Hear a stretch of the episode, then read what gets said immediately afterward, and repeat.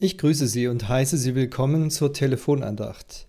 Ich möchte mich in dieser Woche in sechs Abschnitten nacheinander der Frage widmen, hat Gott mich vergessen? Wie ist denn der Zusammenhang zwischen Glaube und Erfahrung? Heute geht es um die Frage, welcher Gott hat denn am meisten Kraft? Als junger Mensch durfte ich eine Zeit lang in Afrika verschiedene Kirchen erleben. Besonders spannend waren dort die Großveranstaltungen, jeweils mit durchreisenden Evangelisten. Tausende standen dort dicht an dicht und lauschten, was der Prediger da vorne von seiner improvisierten Bühne aus zu sagen hatte. Aber der eigentliche Höhepunkt bei diesen Veranstaltungen waren dann immer die Wunderheilungen, die passierten. Nicht nur vorne auf der Bühne, sondern auch im Publikum fielen Menschen um angesichts der Kraft Gottes, die sie erfasste und einige warfen anschließend ihre Krücken weg, andere riefen, ihnen seien die Schmerzen genommen worden.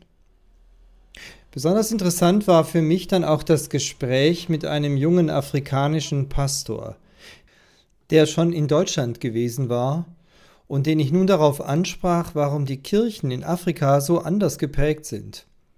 Und seine Antwort war, die Menschen hier ticken ganz anders, denn wenn es um Religion geht, fragen sie gar nicht, welcher Glaube sie am meisten überzeugt, sondern sie fragen, welcher Gott hat die größte Macht? Sie halten es wie bei der Politik auch. Bei uns hier in Afrika, sagte er, wird nicht jeder, jener Politiker gewählt, der das beste Parteiprogramm hat, sondern der mit der größten Macht. Die Menschen fragen deshalb bei solchen Veranstaltungen als erstes, wie viele denn geheilt wurden. Und vor allem auch, wie lange die Heilungen dann anhielten. Natürlich gibt es anschließend auch manche Enttäuschung. Aber diese Kriterien für die Beurteilung einer Religion zogen sich durch. Damals, als ich dort war, gab es auch neben den christlichen muslimische und hinduistische Großveranstaltungen, die genauso von Heilungswundern profitierten. Immer nach dem Muster, die Stärke und Qualität einer Gottheit hängt vom Staunen ab angesichts übernatürlicher Erlebnisse, die mit dieser Gottheit verbunden sind. Auch das Alte Testament kennt solche Denkmuster. Ich erinnere nur an die Exodus-Erzählung. Mose muss sich dort legitimieren gegenüber den Priestern des Pharaos, indem er seinen Stab in eine Schlange verwandelt. Oder er greift mit der Hand in eine Falte seines Gewandes und zieht sie leprakrank wieder heraus. Und dasselbe dann nochmals mit umgekehrtem Effekt, sodass die Hand plötzlich wieder geheilt wird. Immer geht es um das Staunen über die übernatürlichen Krafttaten Gottes. Auch die zehn berühmten Plagen gegen den Pharao und dessen Volk sind ein solcher Machtbeweis Gottes. Und zwar eben des Gottes der Hebräer mit, Mo mit Mose gegen die ägyptischen Götter mit dem Pharao, der ja nicht nur ein König, sondern auch ein Priester war. Die Beurteilung Gottes anhand seiner Machttaten setzt letztlich immer ein polytheistisches Weltbild voraus, also den Glauben an viele Götter, die in Konkurrenz zueinander stehen. Und daraus entsteht ja die Frage, wer ist denn der Stärkere? Welcher Gott wirkt Größeres? Diese Ausgangsfrage, die ich in Afrika erlebt habe, finden wir, wie gesagt, auch in der Bibel, zumindest im Alten Testament. Aber wie ist das denn, wenn nicht nur ein Gott verehrt werden soll, so wie es Mose ja dem Volk Israel im Auftrag Gottes verkündigt. Du sollst keine anderen Götter neben mir haben. Wie ist das, wenn nicht nur dieser eine Gott verehrt werden soll, sondern wenn es gar keine anderen Götter daneben gibt, weil unser Glaube doch darauf gründet, dass es nur einen Gott gibt. Kein Polytheismus, sondern ein Monotheismus. Müssen wir uns dann immer noch davon abhängig machen, was dieser Gott kann und bewirkt, welche Machttaten er vollbringt? Oder stehen wir womöglich vor einer anderen Frage? Wenn wir Gott nicht so eindeutig an seinen Taten erfassen können, wenn er eben nicht so klar ist und wir seinen Willen an unserem Lebensschicksal gar nicht ablesen können, dann stellt sich gleich die Frage, gibt es überhaupt Gott? Oder laufen wir womöglich einem Trugschluss hinterher? Spannend ist, dass schon im Alten Testament das Problem angesprochen wird, das geradezu automatisch entsteht, wenn wir nicht mehr an viele Götter, sondern nur noch an einen Gott glauben. Die meisten sagen ja, es gibt zwar nicht viele Götter, aber es gibt eben zwei Götter, den guten und den bösen Gott. Gott und den Teufel, sagt man auch. Und so sortiert man eben das Gute Gott zu und das Schlechte dem Teufel. Aber damit macht man es sich zu leicht. Denn einen solchen Dualismus, eine solche Religion, die die Wirklichkeit unseres Lebens auf zwei Götter verteilt, die widerspricht nun ganz klar der Botschaft der Bibel.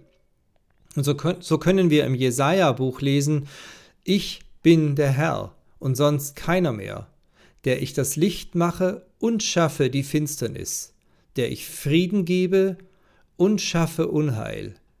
Ich bin der Herr, der dies alles tut. So in Jesaja 45, Vers 6 und 7. Das gilt es auszuhalten. Und dann können wir auch unsere Erfahrungsräume im Leben nicht einfach nur aufteilen und sagen, das hier hat mit Gott zu tun und das nicht. Hier handelt Gott an mir und hier nicht. Nein, so einfach ist, geht es nicht. Aber umso schwieriger wird es, wenn wir nun Klarheit gewinnen wollen. Welche Bedeutung hat denn überhaupt die Erfahrung für unseren Glauben?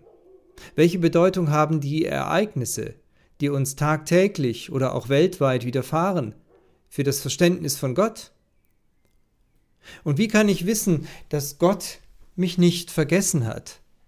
Beziehungsweise, was passiert mit mir, wenn ich mich zu Gott halte? Welchen Effekt hat das auf meine Lebenserfahrung und auf mein Lebensglück? Solche Fragen möchte ich in dieser Woche stellen und ihnen nachgehen. Morgen beginne ich mit dem Thema Wunder und ich lade Sie schon jetzt ein, morgen wieder anzurufen. Bis dahin mit herzlichem Gruß, Ihr Pfarrer Peter Rostan aus Gomaringen. Seien Sie herzlich gegrüßt zur Telefonandacht heute am zweiten Tag in der Themenwoche zum Zusammenhang von Glaube und Erfahrung. Heute geht es, wie angekündigt, um die Frage nach den Wundern in der Bibel. Ja, es gibt sie, jene spektakulären Überraschungsereignisse.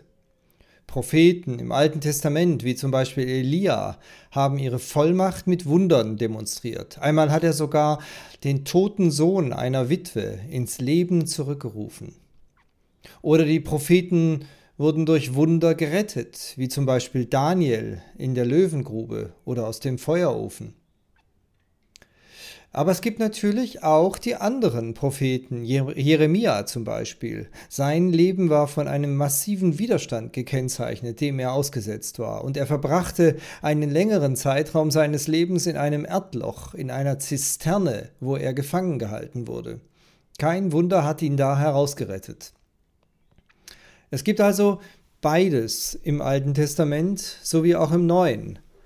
Petrus etwa wurde auf wunderbare Weise aus dem Gefängnis gerettet. Aber Jakobus, der ebenfalls ein wichtiger Gemeindeleiter war, dem Jakobus haben die Römer den Kopf abgeschlagen. So wie auch Johannes der Täufer, der auch auf ein Wunder gewartet hat, als er im Gefängnis saß und seine Freunde zu Jesus schickte mit der Frage, bist du der, der kommen sollte, oder sollen wir noch auf einen anderen warten?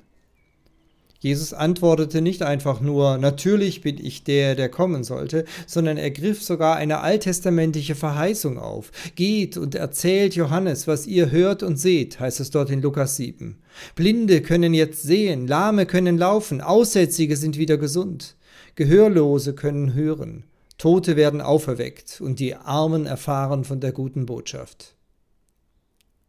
Wer weiß, vielleicht hat Johannes ja erwartet, dass Jesus ihn aus dem Gefängnis befreit.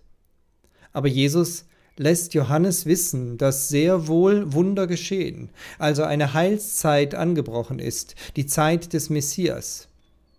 Dabei gibt er Johannes aber nicht die Zusage, dass er auch ein solches Wunder erleben wird. Und er hat es ja auch nicht erlebt, im Gegenteil. Auch ihm wurde der Kopf abgeschlagen, bei ihm auf Veranlassung von König Herodes Antipas. Wunder sind also in der Bibel sehr wohl vorhanden, aber nicht als Antwort auf die Frage nach dem Zusammenhang von Glaube und Erfahrung. Es geht in den Wundern gar nicht um das Thema, was bringt mir der Glaube, welche Vorteile habe ich durch das Vertrauen auf Gott, sondern es geht in den Wundern der Bibel immer um ein Offenbarungsgeschehen, um die Bekräftigung der Vollmacht eines Propheten und erst recht der Vollmacht des Sohnes Gottes. Das Wunder ist Teil seiner Verkündigung und deshalb kann der Evangelist Johannes auch ganz auf den Ausdruck Wunder verzichten, denn er spricht nur von Zeichen, die geschehen, also von Hinweisen, die von sich selbst weg auf einen anderen hinzeigen, auf Jesus Christus und seine Vollmacht, auf seine göttliche Hoheit. Das wird besonders deutlich bei den sogenannten Offenbarungswundern, wie zum Beispiel der Erscheinung Jesu auf dem Wasser, als er mitten in der Nacht über den See zu seinen Jüngern kommt. Wer bist du, dass Wind und Wellen dir gehorsam sind, ist dann auch die Frage, die die Jünger nach der Sturmstillung stellen. Denn sie merken sofort, es geht hier nicht um die Lösung von Wetterproblemen, die sie haben, sondern es geht um die Selbstoffenbarung Gottes in Jesus Christus. Gott ist doch der Einzige, der die Wellen und das Wasser beherrscht. So wird uns Gott im Hiob-Buch im Alten Testament vorgestellt. Und daran knüpft Jesus an mit diesem Offenbarungswunder auf dem See Genezareth. Nochmal, Wunder sind Botschaften. Sie sind Ergänzung einer Predigt. Ein Zeichen sind sie. Ähnlich wie auch die Engel die ja in der Bibel erscheinen, immer ein Träger einer Botschaft sind und nicht einfach nur irgendwelche übernatürlichen, spektakulären Phänomene. In den Wundern wird etwas verkündigt. Sie sind nicht die grundsätzliche Lösung eines Problems. Für den Einzelnen dann vielleicht schon, den, Einz den Einzelnen, der geheilt wurde oder womöglich sogar von den Toten auferweckt wurde. Die haben in diesem Moment natürlich einen direkten positiven Effekt für ihr Leben gehabt. Aber sie alle sind später auch irgendwann wieder krank geworden und gestorben. Die Grundsatzfrage nach dem Zusammenhang von Glaube und Erfahrung hat sich durch das erlebte Wunder auch für sie noch nicht geklärt. Ja, es gibt Wunder, es gibt großartige Erfahrungen, die wir dank Gottes Eingreifen machen können. Das will ich gar nicht abstreiten aber sie sind nach biblischem Verständnis nicht der Normalfall, sondern die ganz große Ausnahme.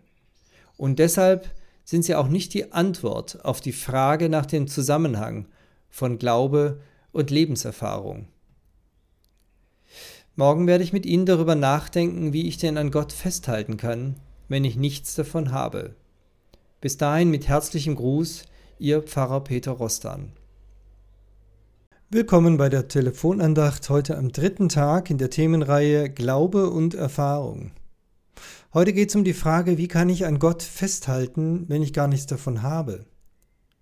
Sie kennen sicher den Ausdruck Hiobsbotschaften. Gemeint sind schlimme Nachrichten, mit denen man nicht gerechnet hat und die womöglich sogar einen negativen Wendepunkt darstellen.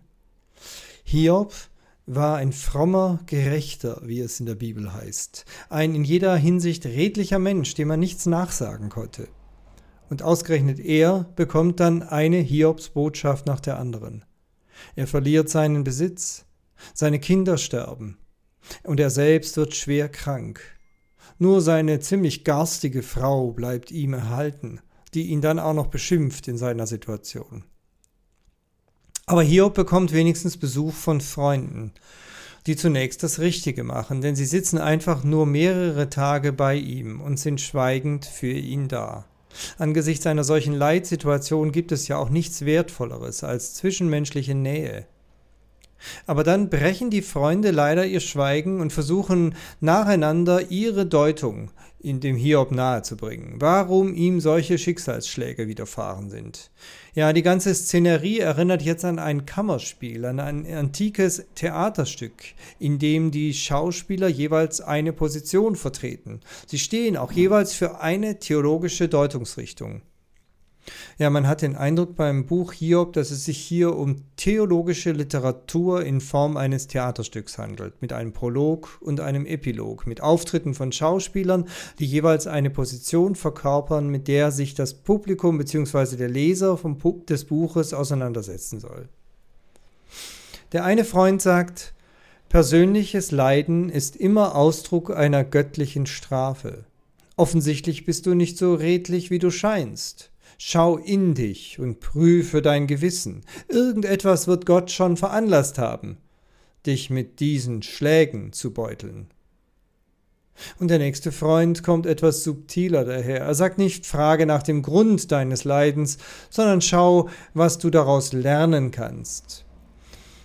Wenn dein Leiden schon ohne Ursache ist, so hat es doch vielleicht einen höheren Zweck. Du wirst geläutert und lernst dann deine Prioritäten neu zu setzen.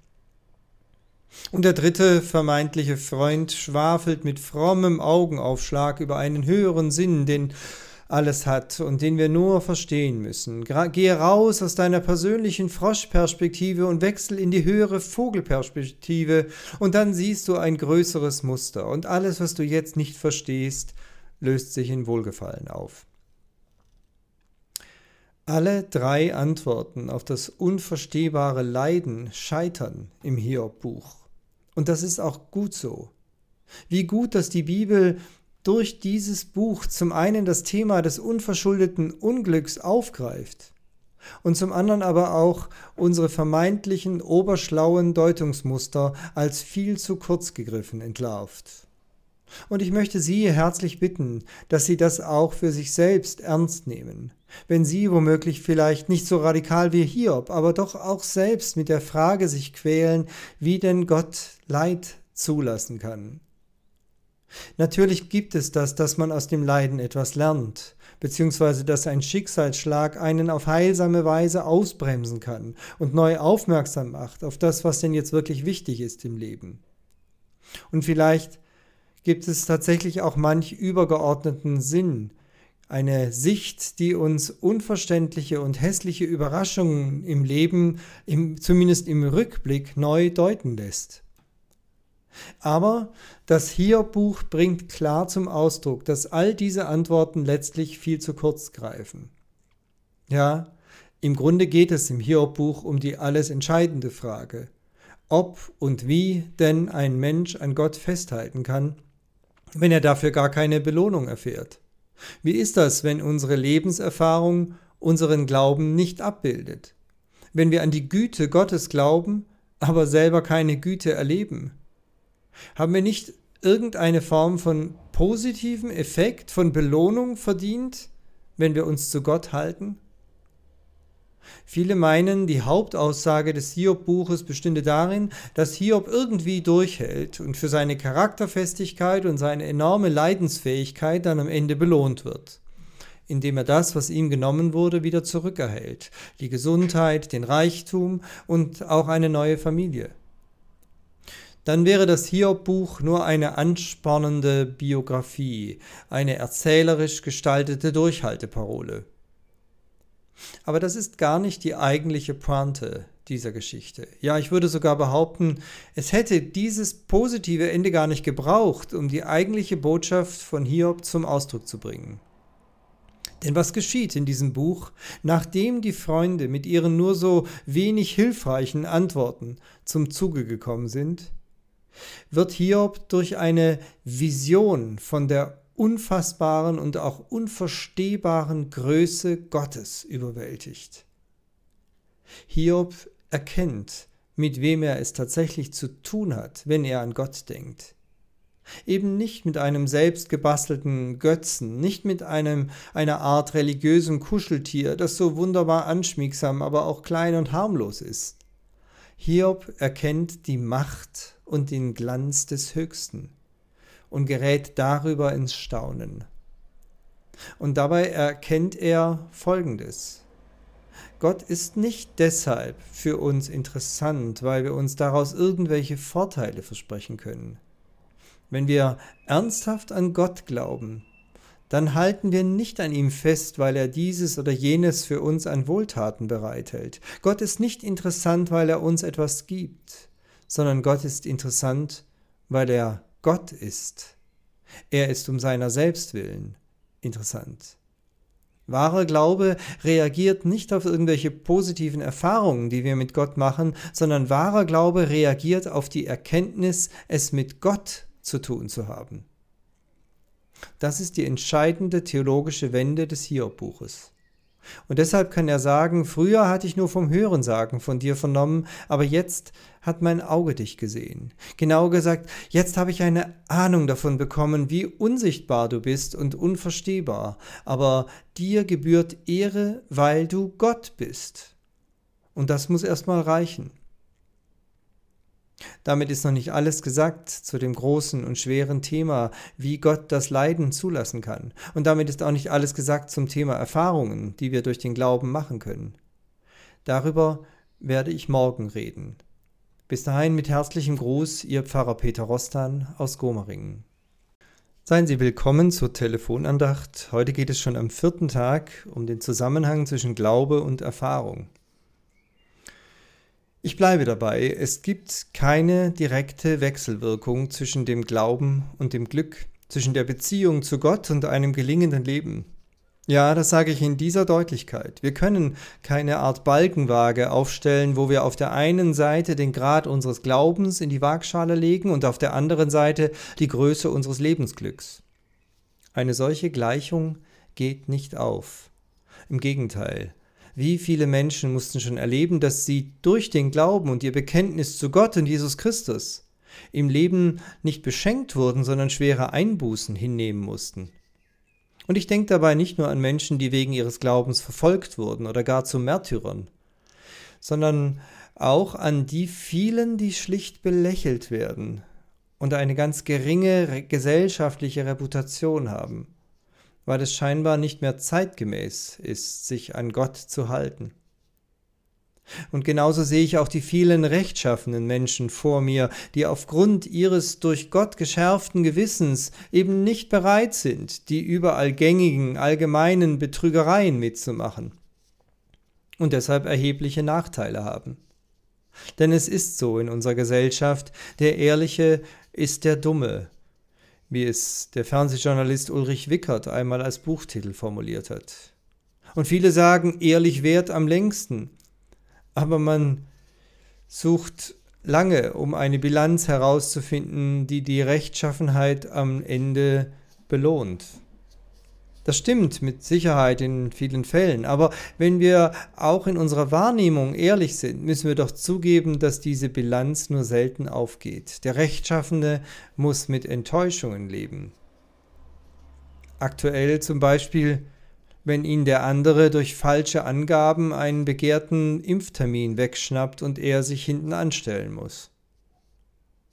Ja, es gibt keinen direkten Zusammenhang zwischen Glaube und positiver Lebensbilanz. Aber es gibt sehr wohl großartige Erfahrungen, die wir durch den Glauben machen können. Und ich denke dabei nicht vorrangig an übernatürliche Erfahrungen, sondern an das, was im Neuen Testament Früchte des Glaubens genannt wird. Eine Metapher wird verwendet aus der Natur.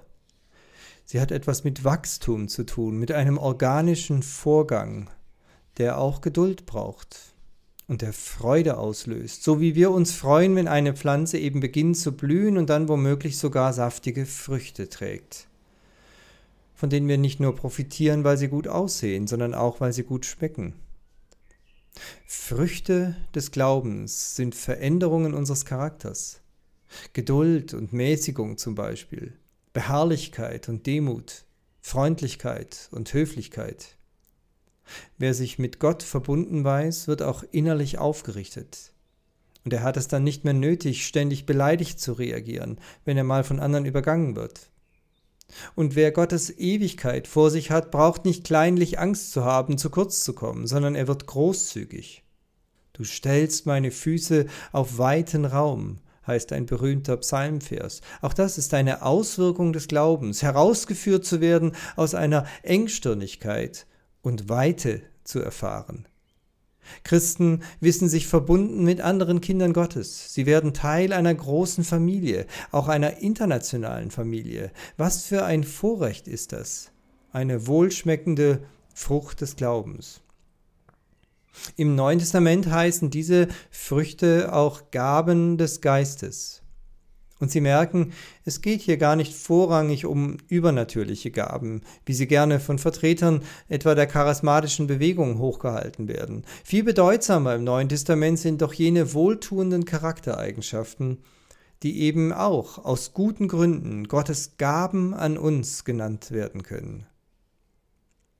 Und dabei sind vielleicht die wichtigsten Gaben der Glaube selbst, die Hoffnung und vor allem die Liebe. Ja, sie sind wohl die Schlüsselbegriffe für den Zusammenhang von Glaube und Lebenserfahrung. Glaube schenkt Vertrauen, verleiht Flügel der Hoffnung und erfüllt uns mit Liebe. Auch wenn jede Form von Liebe immer mit dem Risiko behaftet ist, dass sie vom Gegenüber nicht erwidert wird und wir nicht nur Gegenliebe erfahren. Morgen möchte ich mit Ihnen weiter nachdenken über jenen Zusammenhang von Glaube und Erfahrung, dabei auch die übernatürlichen Phänomene zu betrachten. Bis dahin mit herzlichem Gruß, Ihr Pfarrer Peter Rostan aus Gomeringen. Willkommen bei der Telefonandacht, heute am fünften Tag der Themenwoche zum Zusammenhang von Glaube und Erfahrung. Angekündigt möchte ich mit Ihnen über die übernatürlichen Phänomene nachdenken. Kommen wir noch einmal zurück auf das Stichwort Wunder. Denn gerade im Blick auf die Gaben des Heiligen Geistes gibt es ja eine ziemlich kontroverse Diskussion unter Christen. Immerhin lesen wir ja im Neuen Testament von dem Sprachengebet, von der Zungenrede, auch von Prophezeiungen, ja von dem heilenden Gebet auch. Sind das nicht besondere Erfahrungsdimensionen, mit denen wir rechnen sollten, mehr rechnen sollten?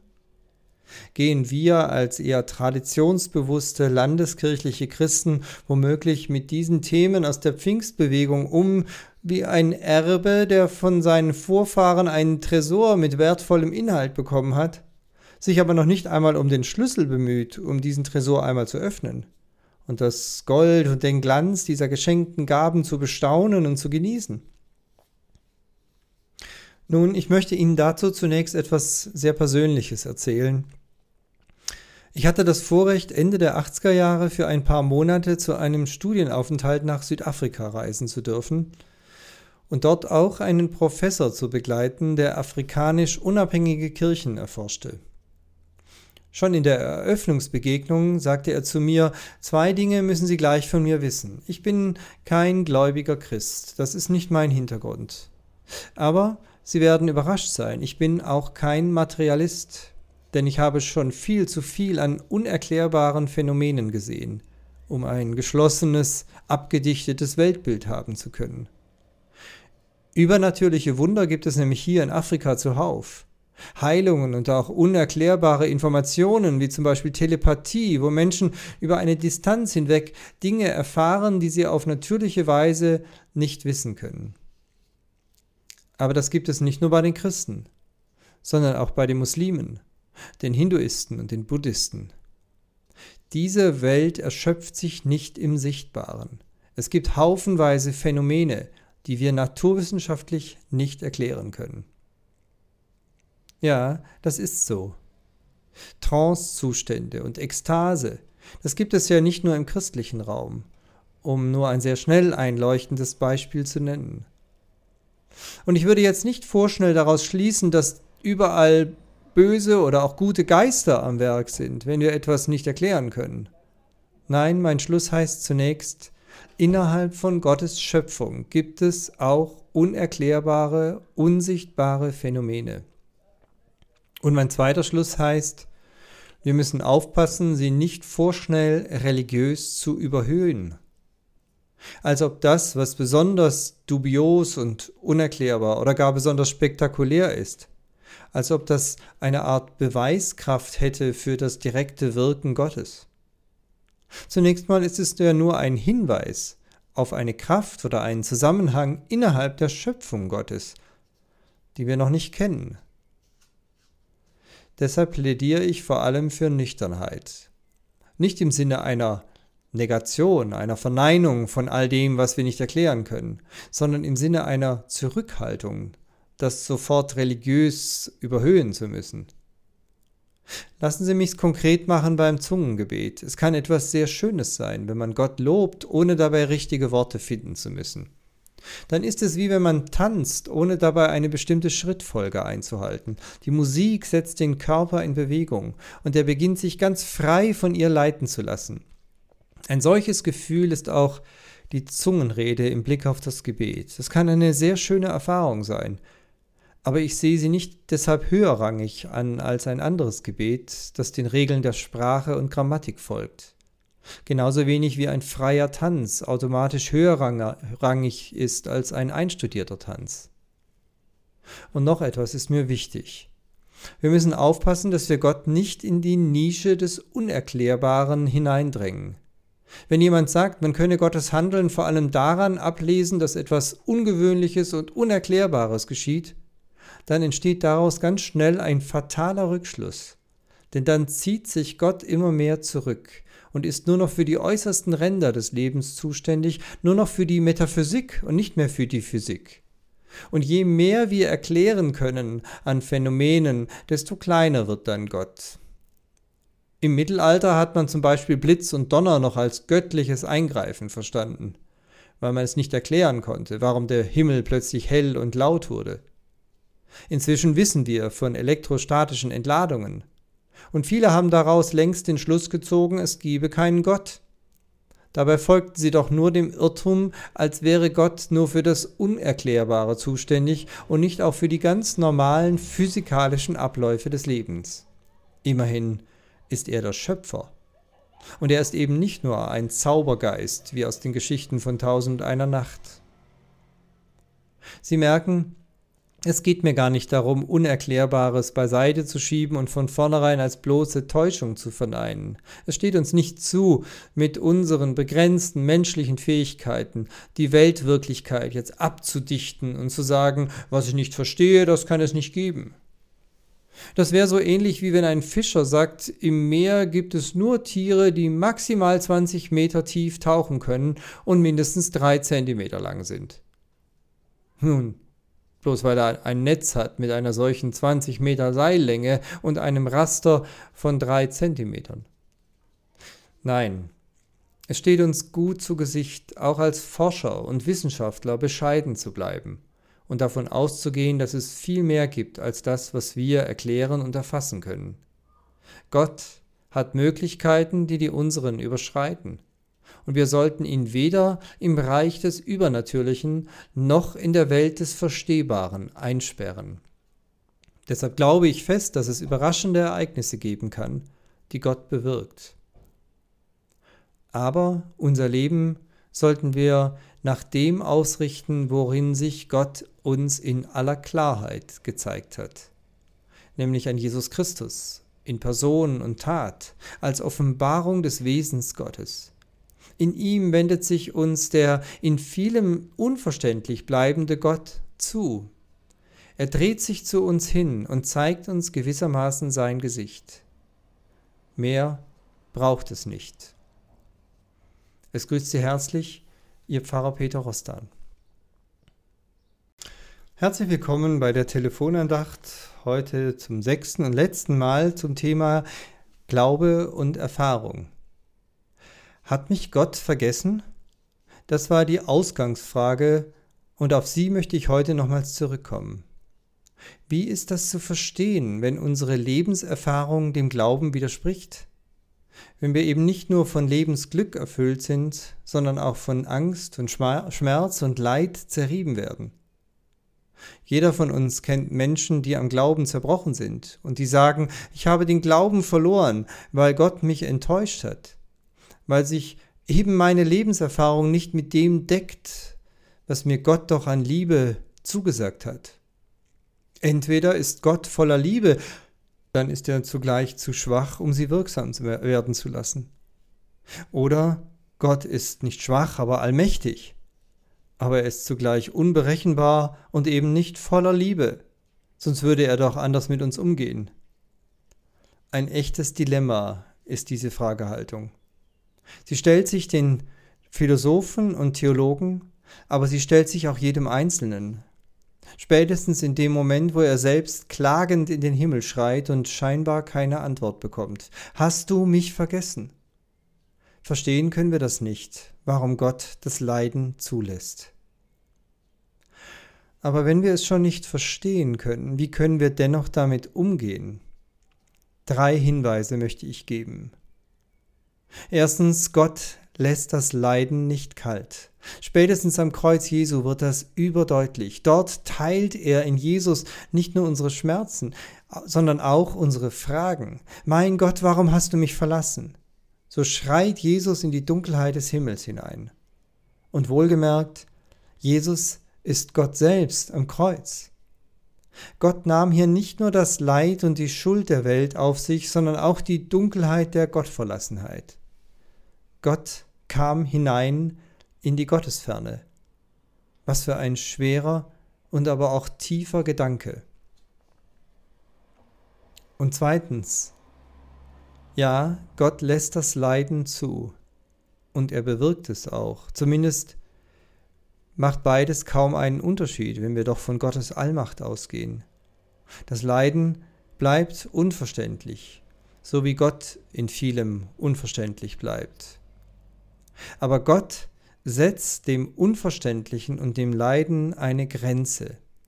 Darauf kommt es mir an. Das Neue Testament ist doch geprägt von dem Gegenüber zweier Welten. Noch nicht und aber dann. Noch sind wir nur versöhnt, aber noch nicht erlöst. Noch warten wir auf die sichtbare Offenlegung dessen, was wir noch nicht sehen können und eben auch sehr oft noch nicht erfahren können. Noch deckt sich doch unsere Lebenserfahrung ganz oft nicht mit den Zusagen der Liebe Gottes. Aber dann, aber dann wird alles neu werden, wenn Gott seine neue Welt sichtbar machen wird, weil Jesus Christus wiederkommen wird mit Macht und Herrlichkeit.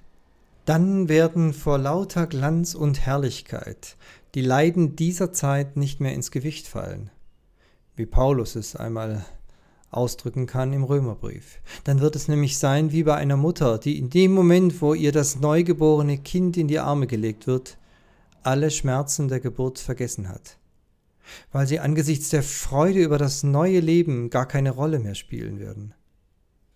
Ja, unser Lebensschicksal wird auf heilsame Weise relativiert durch die Hoffnung auf eine neue Welt, in die wir schon heute hineinberufen sind. Das ist das Zweite. Und drittens, Gott schenkt uns nicht nur Hoffnung, sondern auch Kraft. Er ist da und er hält uns fest. Unzählig viele Menschen haben das schon erlebt, wie sich ihr Leben vielleicht nicht zum Guten wendet, noch nicht, aber wie sie mittendrin in dem Bösen und Hässlichen, was sie gerade erfahren, Gottes Kraft spüren, die sie durchträgt. Und sie dabei die großartige Entdeckung machen, nein, Gott hat mich nicht vergessen, weil er da ist und mich hält. Lassen Sie es mich anhand eines ganz schlichten Bildes verdeutlichen. Jugendlichen gegenüber zeige ich das gerne mit einer kleinen Spielfigur, einer Playmobil-Figur, die ich in die Hand nehme. Diese Figur kann dort stehen oder auch umfallen. Sie liegt immer noch in meiner Hand. Und das Besondere ist, dass sie in dem Moment, wo sie umgefallen ist, nicht nur mit den Fußsohlen, sondern mit dem ganzen Körper meine Hand berührt. Diese Erfahrung machen Menschen, wenn sie straucheln und hinfallen. Sie spüren, wie Gottes Hand sie trägt. Mit herzlichem Gruß, Ihr Pfarrer Peter Rostan aus Gomaringen.